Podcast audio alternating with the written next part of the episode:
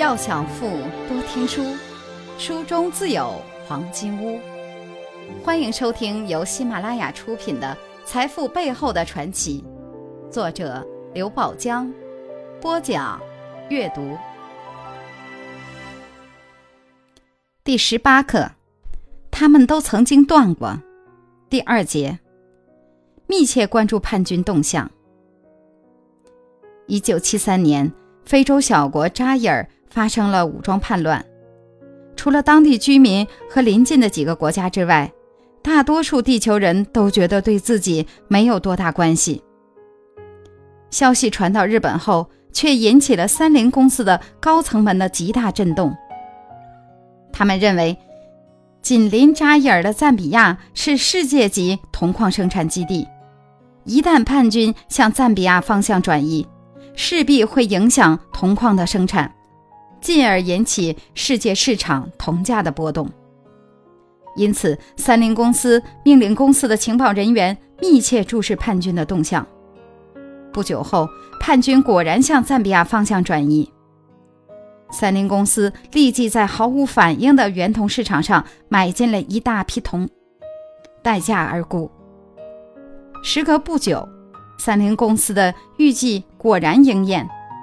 叛军切断了交通线，国际市场上铜价大增，几天之内每吨上涨了将近一百英镑。三菱公司转手之间就赚取了数百万元的利润。如果你认为三菱公司这次不过是碰巧撞到了财神爷，那你就大错特错了。三菱公司能够雄居世界商坛数年不倒，与其重视情报信息工作息息相关。事实上，三菱公司在世界各地设有一百二十八个信息机构，仅情报雇员就多达三千七百人。设在日本东京的三菱公司总部情报中心，每天可接收来自世界各地的信息多达十几万条，其中包括电报四万份、电话六万多次、邮件三万多封。光是每天消耗的电信电报纸。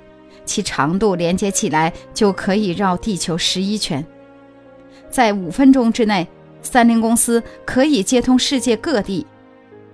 正是靠着这种超强的信息获取反馈能力，三菱公司才能在世界商战中屡次快人一步，争得商机。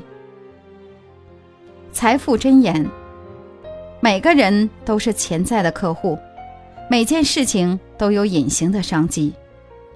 洞悉市场的风吹草动，发现财富的来龙去脉。如果您喜欢今天的内容，请点击音频右上方的按钮，一键分享到您的朋友圈。想了解更多财富大咖背后的传奇故事，请订阅关注本专辑。